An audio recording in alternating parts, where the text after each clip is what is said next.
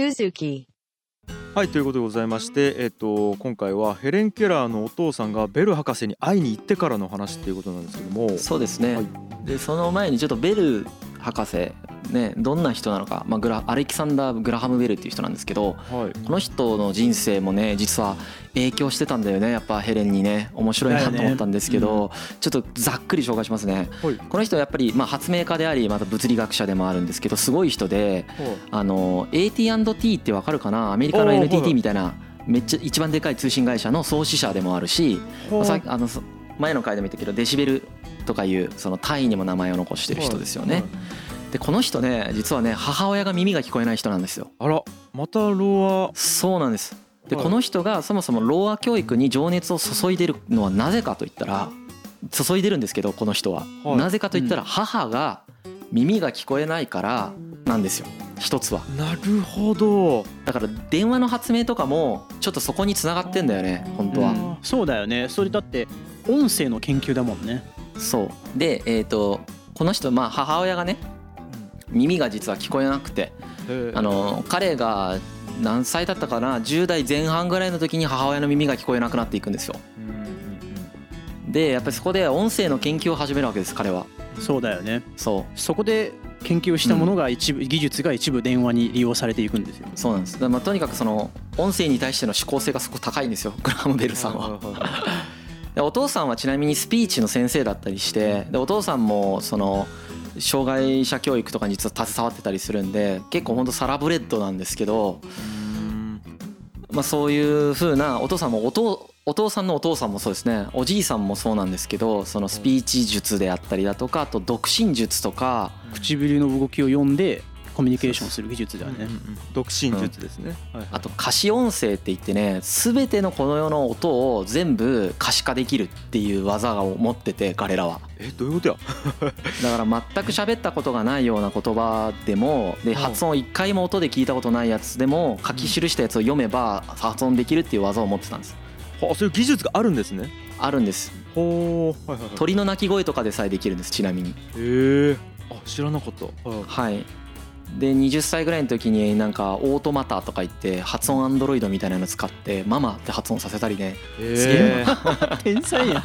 えすごいな。天才天才。うん。まあこの人はだからまあ電話の発明者としてすごく有名なんですけれどもそのルーツとしては母親が実はその耳が聞こえなかったっていうところから来る母母とのコミュニケーションを取りたいっていう思いから彼はすごいその音声に興味を持っていくんだけれどもそこがそのどんどんどんどんこう進んでいって最終的にローア教育に従事したいっていう思いがすごく強くなってローア教育に対してまあ本当ボランティアレベルでどんどんどんどん活動していったわけです彼は。でだからその父親のアーサーにグラハム・ベルが紹介されるんですね。でグラハム・ベルにまあ会いに行くんですねアーサーとヘレンどっちも。はいまあ、あとおばさんも一緒に行ったんだけれどもそのワシントンまで行くわけ。はいでそのベルは非常にそのヘレンを可愛がってくれたらしいんだけれども、あのここでね運命的な紹介文を書いてくれるさっきのあのハウ博士あのローラ・ブリッジマンとか言ってた人ですね、目が見えない耳を聞こえない50年前にいた人、あの教育、まあ、ハウ博士は実はもう亡くなってたからその母親もちょっと結構失望してたんだけどグラハム・ベルに会いに行ったらベル博士が実はパーキンス学院っていうの学校があってそこにハウ博士のそのなんていうか偉業はずっとこう引き継がれてるんだよと。うん。だからもう一回そこにちょっと相談してみたらどうかということで紹介状を書いてくれるわけです。ほうほうほう。サリバン先生が通ってた学校だよね。そうそれがサリバン先生が通ってる学校なんです。そうかそれがきっかけか。そうなんです。なるほど。でこれでパーキンス学院に手紙を送ってうんその父であるアーサーと母であるケイトは、まあ、2人とももう本当に何て言うかねすごい気持ちで返事を待ってるわけですよ。うんうんうん。もう一日先週の思いでね。ねあのうん。こう待ってあの待ってるとあのサリバン先生っていう人が、まあ、サリバンっていう人がいてその人を家庭教師で送るねっていう手紙がそれで届いてうん。非常に喜ぶっていう。はあなるほど。光をそこに見出すわけですね。まあ光だよね。だって今までどうすればいいか全くわからないところにそのうん。ハウ博士の偉業その偉業を継いでると言われてる学校から家庭教師が来るって言われたからめちゃくちゃ喜んだわけですよ。はいなんとかなるんじゃないかってここで思うわけ。うんうん。うん、で一方のサリバンの方はそのパーキンス学院の校長からその手紙を渡されてねそのアーサーが書いた手紙と紹介文ねベール博士の紹介文を渡されてその手紙を読んでやっぱり引き受けることにしたらしい。すごくそこの切実な思いが書いてあったらしいんですよ。へー。ヘレンをなんとかしたいっていう思いがすごく書いてあって。うん。はい不安はあったけどね。け教師経験もないし、うん。そう教師経験もないしすごい不安は持ってたんだけれどもちょっとやってみようと。で彼女自身やっぱり目も悪いしそのなかなかいろんな仕事をするわけにもいかないわけですよね。うん。だけど自分もその身寄りがない中で生きていかないといけないわけじゃん。誰も親戚いないからもう自分で働いて生きていくわけしかあ行くしかないんですよ。はい。だからその仕事は絶対ちゃんとやらないといけないと思ってたからうんでし給料高かったわけ。アーサーが金持ちだからさヘレンの家がでその最初はねやっぱりその稼がないといけないっていう思いで引き受けたと本人が言ってます。サリバン先生が。はい。そのなんか事前の気持ちがあったとか事前活動ししたいとかいうよりはもう生きていかないといけないからえーと仕事がができるんだったらさせてほしいと思って引き受けたとはい。そう最初はね。うなんかパーキンス学園卒卒業した後にまあ彼女もいろんな福祉の仕事に就きたかったんだけれども、うん。なかなかそういう働く口がまだない社会だったんですよね。でしばらくそのまあお世話になっているその寮母さんの家で居候してたんですけれどもうん。やっぱ自立したい気持ちがすごくやっぱああるんですよね。まあはい。それはまあ当たりもう人とまあ社会人としては当たり前ですけれどもそこに仕事の話が来てあやったちょっと生計が立てられるっつってえーあの受けたのはあると思いますよ。なるほど。そうですね、でもう一つねもう本当まあ運命的だなと思うのはローラ・ブリッジマンがまだいるんですよ。パーキンス学院。そうだよね。住んでるんですこの人パーキンス学院にね。そうそうう。ん。もうハウ博士死んでんだけどそのローラ・ブリッジマンは生きてるわけ。だからローラ・ブリッジマンにいろいろ教えてもらいに行ったしうん。ハウ博士が残してる書物とか文献とか全部一回読んで勉強したらしいんですよね。うんこの仕事が決まってからその仕事に行くまで結構時間があったらしくてなんか半年間ぐらいだったかな。時間があったらしくて3ヶ月か半年ぐらいだったかな。時間があったらしいんだけどその間すっげえ勉強してうん。あのまあその耳も聞こえず目も見えない子をどうやって教育するかっていうところのまあ土台っていうところを情報としてこれインプットしてるんですよ。すげえな。半年で。勉強熱心やうんな。うんでまあこの後言いますけどそのうん。サリバンが一番重視したのはねヘレンを甘やかさないっていうことだったんですよね一番最初。うん。でもやっぱこういうことができたのもその多分ローラ・ブリッジマンとかと話したりしとかあと自分が障害者だったからさまこの時点でも弱視と言われるやつなのかなと思うんだけどその目が見えなくなってるから一回ほぼ。やっぱそういうところから障害者に対してどうやって向き合うと彼らが自立できるかということは感覚的に多分分かってたんだろうなと思うんですよ。あそうだと思う。なんかローラ・ブリッジマンとサリバン先生がまあ会った時にローラ・ブリッジマンからアドバイスしたことはもう絶対障害を持っている子供でも絶対わがままを許しちゃいけない甘やかしちゃいけないっていうアドバイスをしたらしいんですよね。うん。なるほど。あうん。もうローラ・ブリッジマンからね直接ね。うん。そうそうそう。うん。厳しさが最初に必要だよっていうふうに言われたらしいですよ。ううんうんうん。すごいよね。うん。すごい。そう。でいよいよねそのヘレンの家、まあ、タスカンビアっていうアラバマ州のタスカンビアっていうところにあるんですけど遠いよね。遠いですよ。遠いですよ。うん。マサチューセッツなんでうん。あの出身があのサリバン先生は。うん。結構遠いんですけど、まあ、向かうんですよね。き汽車でね。うん。汽車で向かってね。なんか泣いたらしいね途中でね。そう。記泣いた。者の中で不安すぎて泣いてしまって。そりゃそうそうそう。そうそう。それで社社長さんからだ何かこうちょっとね安心できる言葉をかけられたみたいですよ。優しい社長さんでよかったな。そうで最初の最初の仕事だし北部から南部にあのうん。めっちゃ遠い旅で行く行くわけですからしかも二十歳だしね、うん。相当心細かったと思いますよ。まあまだ南北戦争が終わってからそんなに経ってないから20年ぐらいしか経ってないからそうだよね。そのやっぱり南北の違いみたいなのも絶対あるからすっごい遠くに行く感覚だったと思うんですよね。反北部の雰囲気もやっぱ残ってたみたいです。まだ残ってましたよね。あー。それは怖いな。怖いですよね。だからまあそういうう状態で不安を抱えながらもまあ行ってえーっといよいよそのヘレンと対面するわけですけどヘレンはね最初サリバン先生お母さんと間違えて突進していったらしいね。なんかあの抱きついてきた。抱きついてたんだけどなんかお母さんと違うってことがやっぱその触覚で一瞬で分かってこうなんかその後はカバンを漁ってたらしいね。あのカバンかって取ってそのカバンを開いて食べ物探してたらしいんですよ。まあ本当ちょっと動物チックだよね最初らへんはね。まあそうだよね、うん、確かに、うん、そうサリバンはねなんかすごいこう目と耳が聞こえないって言われてたから色白のなんかこう神経質な子供想像してたらしいんだけどかなり体格が良かったらしくてヘレンって。体格良くて血色も良かったらしくてなんかだいぶイメージと違ったらしいですよ。思ってたんとちゃうってなった思ってたんと違うわと思って。でやっぱすごい短気でわがままだからヘレンが。すごいなんかすぐ切れるしねそうそうそう。家族が甘やかしてんなっていうのがよく分かって。でその腹違いのお兄さんだけはそのなんていうかヘレンにちょっと厳しいんですよね。まああのお母さん違うし多分そんなに愛情注いでなかったんじゃないかなと思うんですけど。なるほど、うん、あとの家族は知らん顔だよね。うん。でその時のコメントが顔つきは知的だけど魂が抜けてるって言ってましたね。あのサリバンが。ヘレンに対して一瞬たりともじっとしてなくてちょろちょろ馬のように動き回って困りますとかね。あの友人への手紙に書いてますねサリバン先生がね。なるほど、うん。えー、大変やろなそれは。変だろうね。しかも言葉通じないんですからね、うん、そうだよね。でちょっとなんかこう止めようとするとすぐ切り返してくるしな、もう親もどうどうしようもなかったと思うけどな。そうですね。で、うん、最初ねそのヘレンに会う前に決めてたことはサリバン先生がその彼女のね気質を損なわずにどうやって訓練していくかっていうこれが最大の課題であるというふうにまず考えてたんですよね。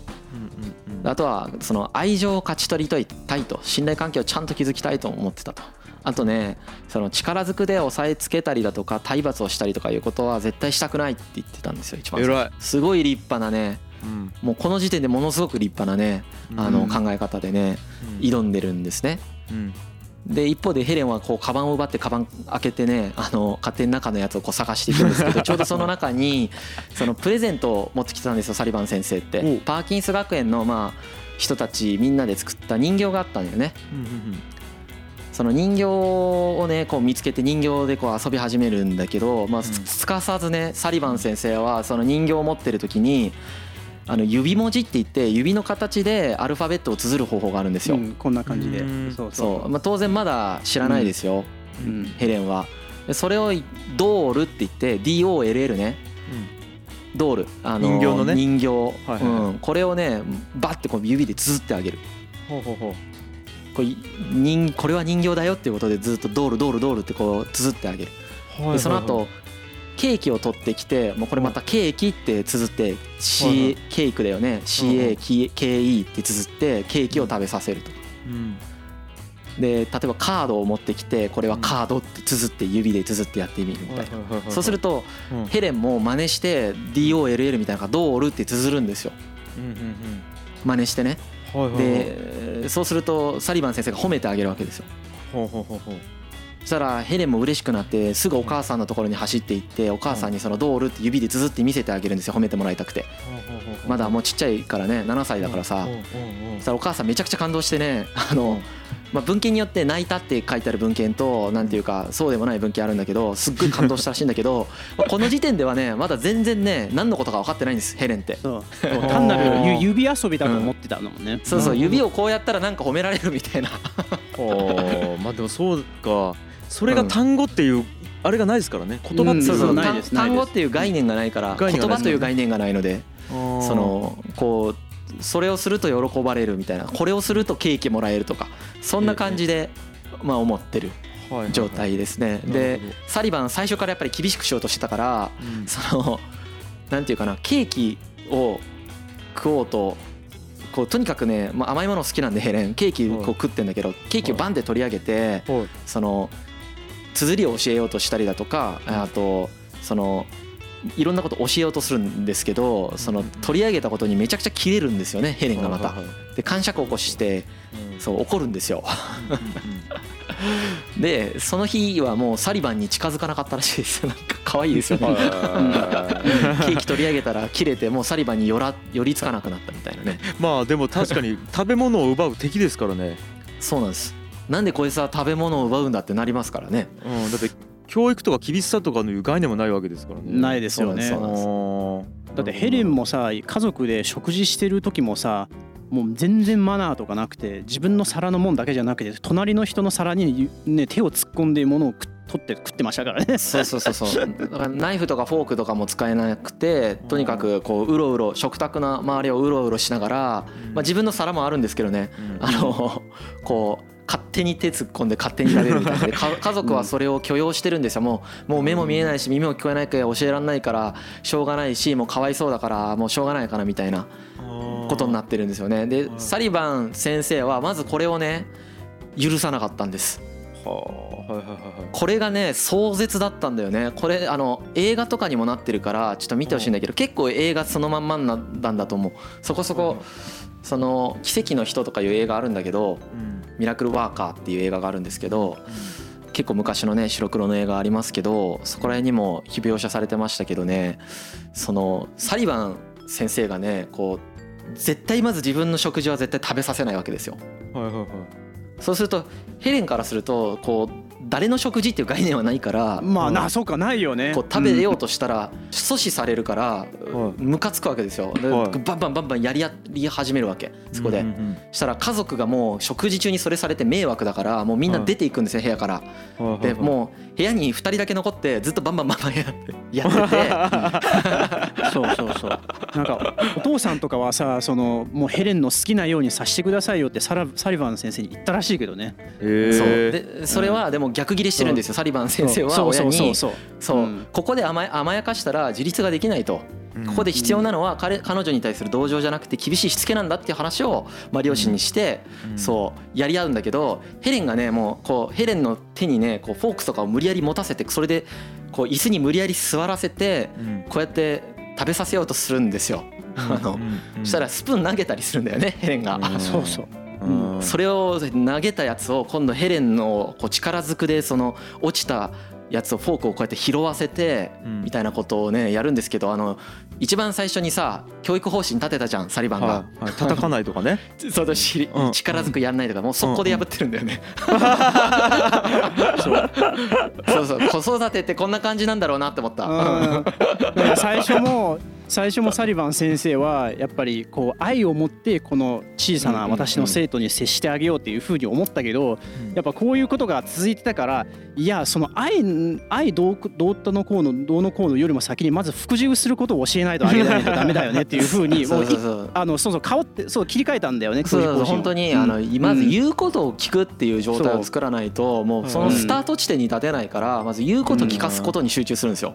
で今度ヘレンがつねってきたりするんで あの そしたら平手打ちとかしてたらしいです。もう叩きもしてるじゃないですか。なるほど、ね、まあ、そうなるよね。正直ね、この状況でさ、まあしょうがないかなと思いましたけどこの時代この状況でねか。でもそれでも根気を持ってやったっていうことですよね。そうでスプーン渡すけど投げつけてくるんだけどそれも根気の勝負でもう投げつけても投げつけても拾わせてたら、まあ、スプーン持たざるを得ないということが分かってくると。で今度はナプキン畳ませるんだけどこのナプキン畳ませようとするとまた最初から格闘が始まってまた1時間経ちますみたいな、ナプキン1つ畳むのに1時間かけてもうどっちが先に諦めるかの問題なんですよこれは。だよね。そう。もう俺が家庭教師だったらもう1日でやめてると思うけど。実際あの初日は家に帰ったらごあの思いっきり泣いてたらしいですよ先生は。サリバン先生。部屋で。しんどすぎて。そうなりますよね。まあ、こんな感じで始まるんですよ。でもこの時点ではまだ物の概念もわからないし、うん、ものすごく迷惑な人が来たなって多分ヘレンは感じてるところですよ。そうですよね。敵ですね。完全なる。敵敵が来たみたいな、はい、今までのに自由にできてたことを自分の自由を奪う敵ですからね。そう多分想像すると。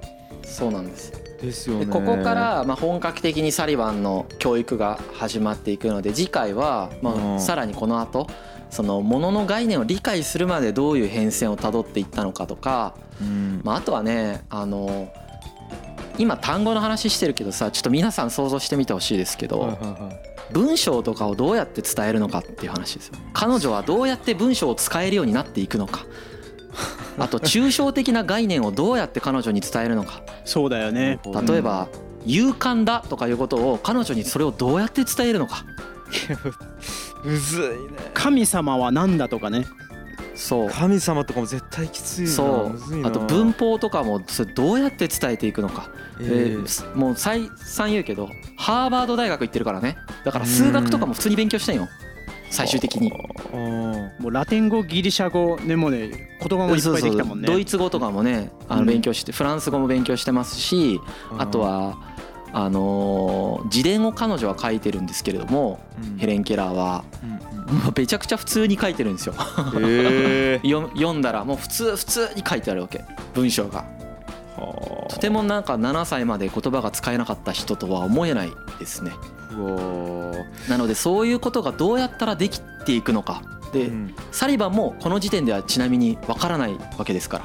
うんうんうん。なるほど。なんでそんなことができるのかっていうことをちょっと次回以降でまたいよいよ本題というかね説明していきたいと思います。いやー僕は全く想像がついてないのではい。ちょっとうんうんめちゃくちゃ楽しみですね自分だったらどうするかなとか思いながらちょっと楽しみに聞いていきたいと思いますはいではありがとうございましたはい、ありがとうございましたはいありがとうございます。